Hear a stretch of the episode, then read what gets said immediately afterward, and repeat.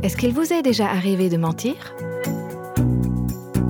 Si je promets d'être quelque part à une heure précise, je ne tiens pas parole si je ne suis pas à l'heure.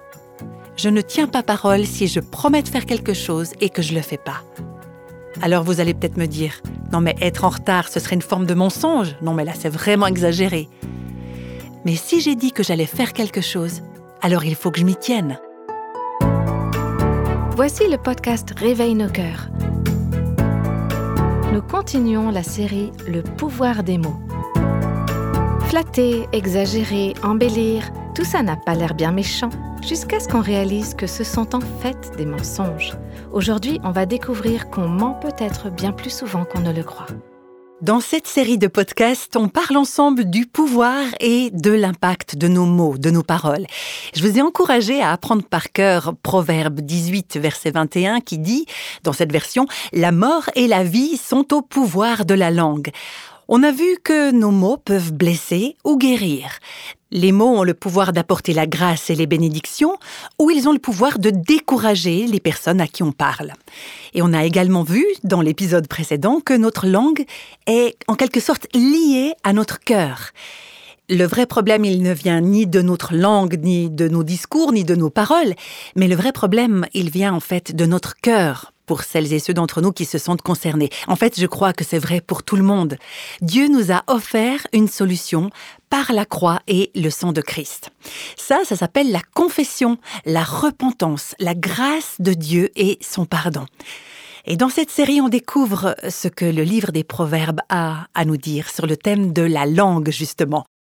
Quand j'ai étudié ce sujet, il m'est arrivé de me sentir rapidement dépassée, même découragée. Je me suis demandé si un jour j'apprendrais enfin à maîtriser mes paroles, mais si j'étais restée avec ce sentiment, ça aurait été vraiment une victoire de l'ennemi. Alors, reprenons courage, par la puissance de l'Esprit de Dieu, on peut remporter cette victoire sur le mensonge. Dieu peut vraiment nous donner un cœur nouveau, un cœur pur, un cœur aimant, un cœur qui est source de paroles pures, des paroles pleines de grâce et pleines d'amour. Et dans les prochains podcasts, on va examiner le livre des Proverbes pour découvrir aussi de quelle manière notre langue peut parfois être utilisée pour le bien et d'autres fois pour le mal. Et par rapport à ça, il y a quelques années, Dieu a vraiment beaucoup, beaucoup travaillé dans ma propre vie. Il faut toujours se demander si notre langue va servir à tromper ou à dire la vérité. Alors dans le livre des Proverbes, il est beaucoup question de mensonges, de langue trompeuse. On aborde le sujet du mensonge sous différents aspects, par exemple la tromperie, les faux témoignages, la séduction, le fait de séduire avec nos paroles. On peut mentir de beaucoup de manières différentes. On pense peut-être qu'on n'a pas de problème avec le mensonge, mais puisque je veux être franche avec vous, j'aimerais vous dire honnêtement que quand j'étais plus jeune, au début de mon service pour Dieu, j'avais vraiment un gros problème avec le mensonge. En fait, je suis sûre que ça n'a pas commencé à ce moment-là, mais c'était déjà présent bien avant. Quand j'avais une vingtaine d'années, le Seigneur a commencé à me montrer que j'avais un gros problème dans ce domaine. À mes yeux, c'était pas vraiment un problème, c'était plutôt de l'exagération, comme je disais, mais le Seigneur m'a montré que c'était vraiment du mensonge et que ça venait de mon désir de donner une meilleure image de moi. C'était un péché qui était très profondément ancré dans mon cœur. Le livre des Proverbes montre tout d'abord ce que Dieu pense du mensonge. Si on veut avoir des cœurs droits, il nous faut voir le mensonge comme Dieu le voit. Et pour Dieu, le mensonge, c'est pas une petite affaire. Quand on ouvre le livre des Proverbes au chapitre 6, à partir du verset 16, on peut lire une liste assez connue, une liste de six choses que le Seigneur déteste, et même sept choses qu'il a en horreur. La Bible utilise le mot haïr. Il y a six choses que l'Éternel est, qu'il est. C'est vraiment un mot très fort, qu'il a en horreur, une abomination. Ça aussi, c'est une parole forte. Si vous savez que quelque chose est vraiment dégoûtant pour Dieu, quelque chose dont il a vraiment horreur, est-ce que vous auriez envie de prendre ça à la légère? Est-ce que vous auriez envie de le tester, l'essayer, de jouer avec? Quand on regarde cette liste, on réalise que trois des sept choses qui sont mentionnées ont un lien avec la langue, et que deux de ces choses nous parlent spécifiquement de mensonges. Alors on pourrait s'attendre à ce que les sept choses mentionnées sur cette liste soient complètement différentes les unes des autres, et pourtant le mensonge est mentionné à deux reprises. Après les yeux hautains, on trouve la langue menteuse et ensuite le faux témoin qui dit des mensonges et finalement celui qui excite des querelles entre frères, entre les gens. Et moi, je vois pas comment on pourrait faire ça autrement qu'avec des paroles. Donc voici sur une liste de sept choses, trois choses qui ont un lien avec la langue et deux qui sont directement liées au mensonge. Alors, qu'est-ce que Dieu pense du mensonge? Il le déteste. Et pourquoi est-ce qu'il déteste le mensonge? Parce que Dieu est vérité. Et mentir, c'est fondamentalement contraire à sa nature. En Dieu, il n'y a aucune ombre, il n'y a rien qui obscurcit la vérité. Dieu est pleinement lumière. Et quand on déforme la vérité, quand on ment avec subtilité pour se défendre ou pour être mieux vu des autres, on s'oppose à la nature même de Dieu. Proverbe chapitre 12 verset 22 nous dit Les lèvres fausses sont en horreur à l'Éternel, mais ceux qui agissent avec vérité lui sont agréables. Dieu déteste le mensonge parce que c'est contraire à son caractère. En fait, on découvre dans les Écritures que mentir, c'est diabolique, c'est satanique, et c'est pour ça que Dieu le déteste, le mensonge. Par contre, Dieu aime ceux qui parlent avec vérité, parce que quand on parle avec vérité, on parle le langage de Dieu. Donc voilà, c'est comme ça que Dieu voit le mensonge. Maintenant, une autre question importante qu'on va se poser, c'est comment les enfants de Dieu considèrent le mensonge? Comment est-ce qu'on devrait voir le mensonge? Proverbe 13, verset 5 dit Le juste déteste les paroles mensongères. Ça vous fait penser à qui, ça? Qui d'autre déteste le mensonge? Dieu lui-même. Donc les justes, ceux qui ont en eux le caractère et le cœur de Dieu, détestent eux aussi le mensonge. Le juste déteste les paroles mensongères et le verset continue, mais le méchant se rend odieux et se couvre de honte. Donc le juste aime ce que Dieu aime et il déteste ce que Dieu déteste. Et comme Dieu déteste tout ce qui est faux, de la même manière, si nous sommes justes, nous détestons nous aussi tout ce qui est faux. On va voir maintenant Proverbe 12, verset 19. La lèvre qui dit la vérité est affermie pour toujours, tandis que la langue mensongère ne subsiste qu'un instant. Dans la réalité, c'est pas ce qui semble être toujours le cas, mais les proverbes nous disent qu'à long terme, c'est sur le long terme, à la lumière de l'Éternel et dans la perspective de Dieu, que l'effet des paroles vraies dure pour toujours. Tandis que ceux qui trompent, ceux qui mentent, prendront fin. Ils ne sont là que pour un moment. La phrase signifie littéralement le temps d'un clin d'œil. On pourrait croire que les personnes qui trompent arrivent mieux à avancer dans la vie, qu'ils ont plus de succès, mais en fait, ce ne sera vrai qu'un court instant, et ensuite leurs actes seront exposés, dévoilés. Il y a plusieurs versets qui parlent de l'importance d'un témoignage sincère. On va regarder Proverbe 12, verset 17.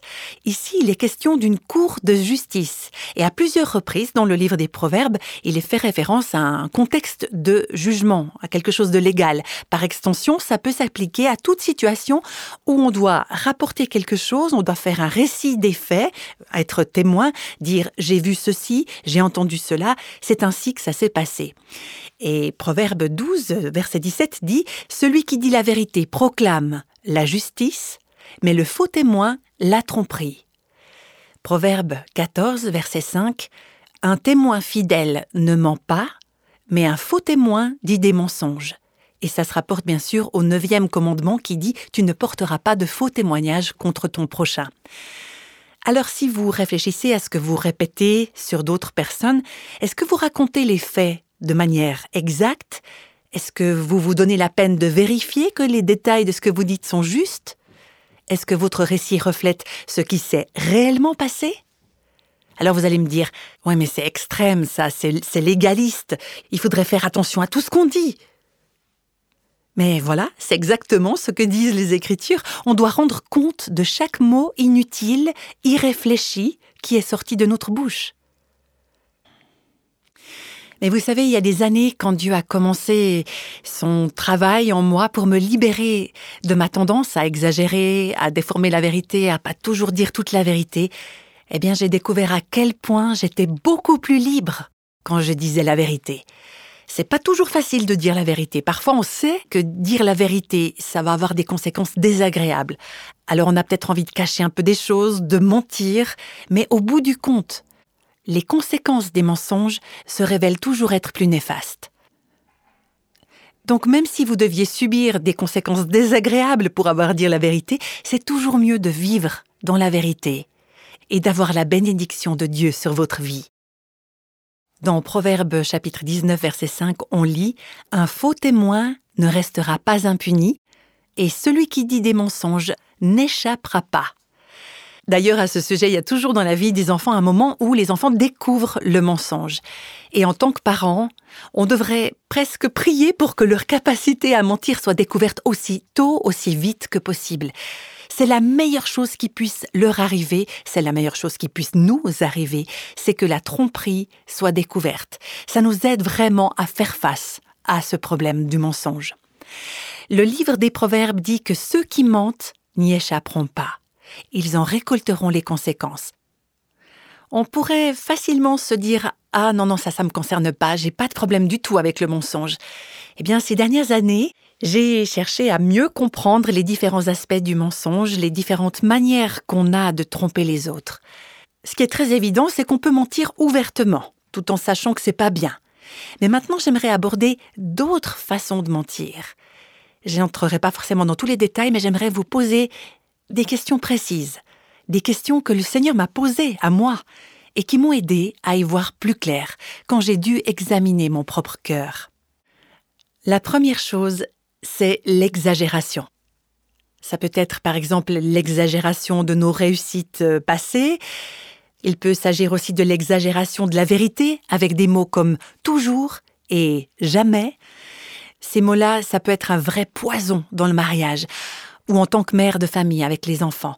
Vous savez, quand on dit tu fais toujours ça, ou tu ne fais jamais ça, ou encore dans ta chambre, c'est toujours.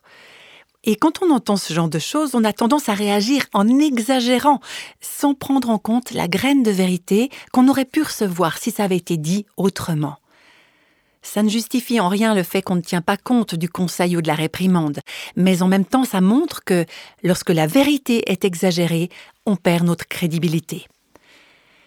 Exagérer, ça peut aussi vouloir dire faire des généralités sur des personnes ou des situations quand on dit des choses qui sont peut-être généralement vraies, mais comme si elles étaient toujours vraies. Ou encore quand on embellit les détails pour rendre une histoire plus amusante ou plus intéressante. L'exagération, c'est une façon de tromper les autres. Deuxièmement, une autre façon de tromper, c'est la flatterie. Selon le psaume 12 au verset 3, on se dit des les uns aux autres, on a sur les lèvres des choses flatteuses, on parle avec un cœur double. La flatterie, c'est faire des compliments dans le but d'améliorer notre propre réputation aux yeux des autres. On a déjà cité le mensonge proprement dit, qui comprend la diffamation, les faux témoignages dans le but de nuire, la falsification des documents ou des cartes de pointage au travail ou des choses comme ça. Vous savez, les gens écrivent des mensonges même sur leurs lettres de demande d'emploi. Dans notre organisation, il est arrivé que des personnes viennent nous voir après des années de service pour nous dire J'ai menti sur ma lettre de demande d'emploi. Je voulais tellement ce poste que j'ai menti. On connaît tous des gens qui ont réussi leur carrière en décidant de ne pas dire la vérité. De fausses déclarations de revenus, des falsifications de documents pour leurs avantages personnels, tout ça, c'est sans aucun doute du mensonge. On en arrive maintenant au quatrième point, induire en erreur. Et ça, c'est un peu plus subtil, c'est donner une fausse impression. Même si mes mots sont justes, je peux faire croire autre chose à travers ce que je dis ou bien choisir de communiquer des faits de manière sélective pour influencer les choses à mon avantage.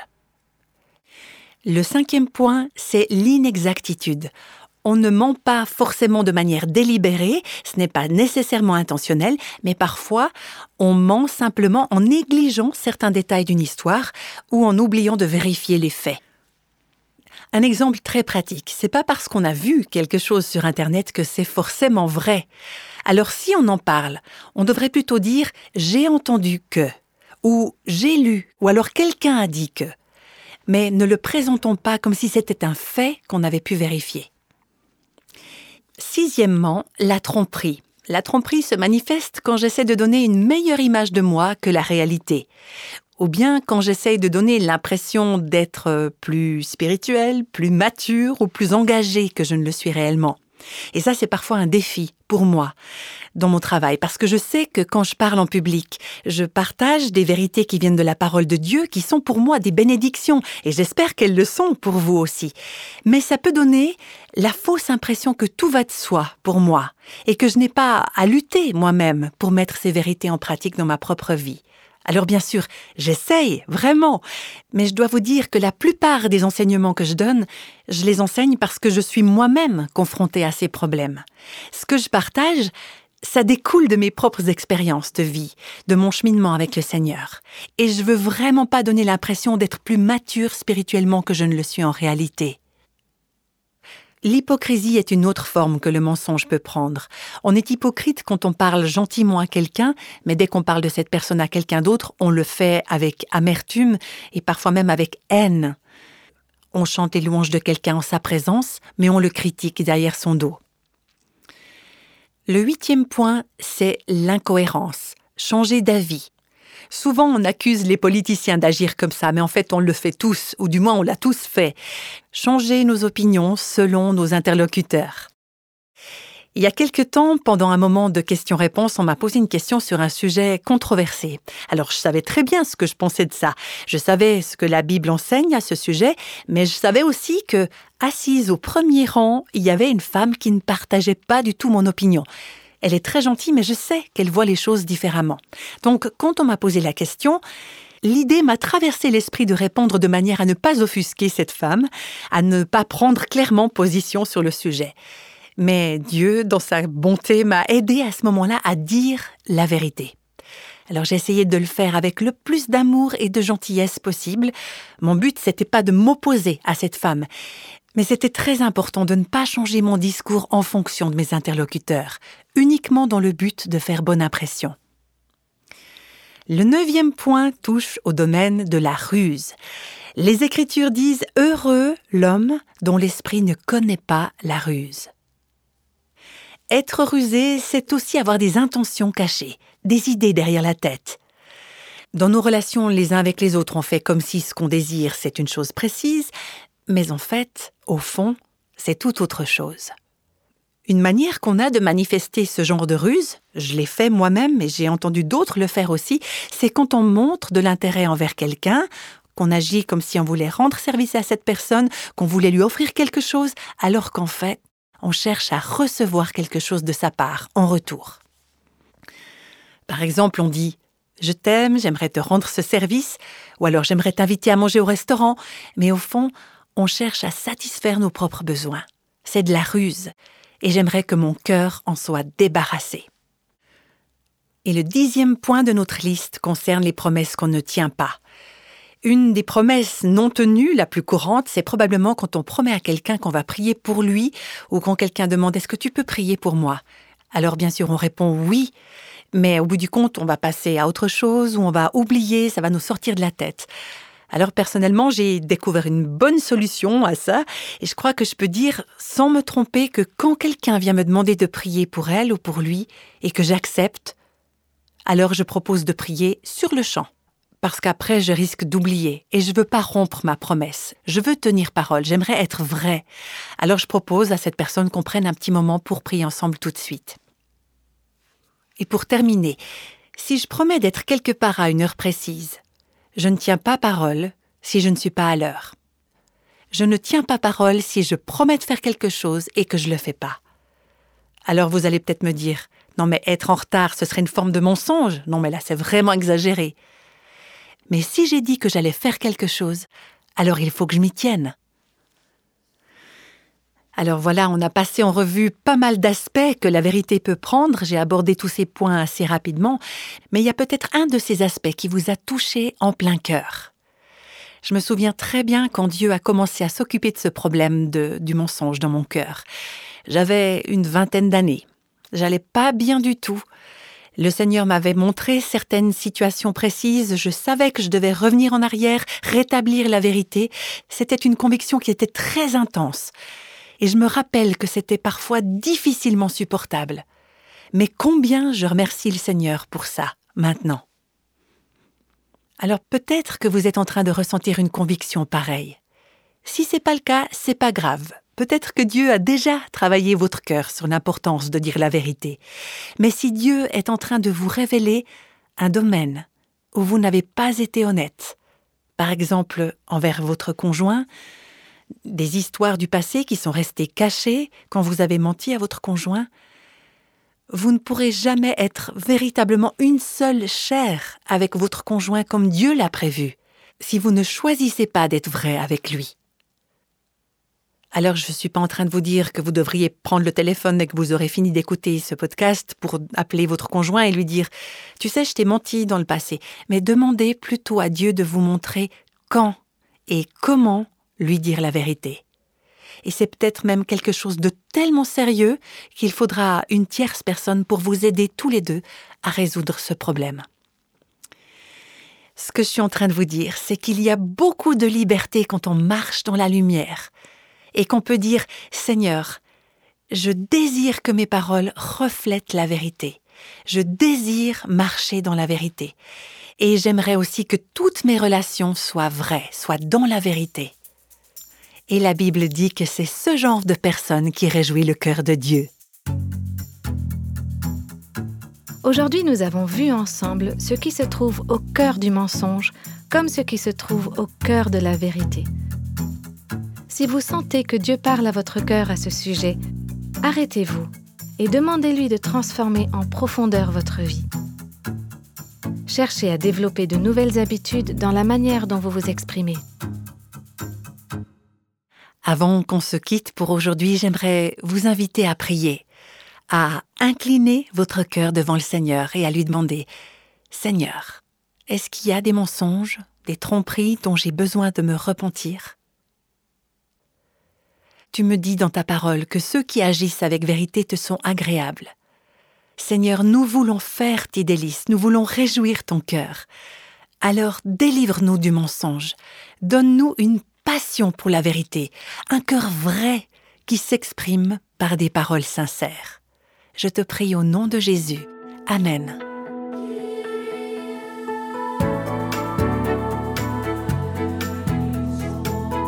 Tous les extraits de la Bible sont tirés de la version Louis II 1910. Réveille nos cœurs est le ministère francophone de Revive Our Hearts, initiative de Life Action Ministries avec Nancy DeMoss Volgemuth. Avec les voix de Christine Raymond et Jeannette Kosman.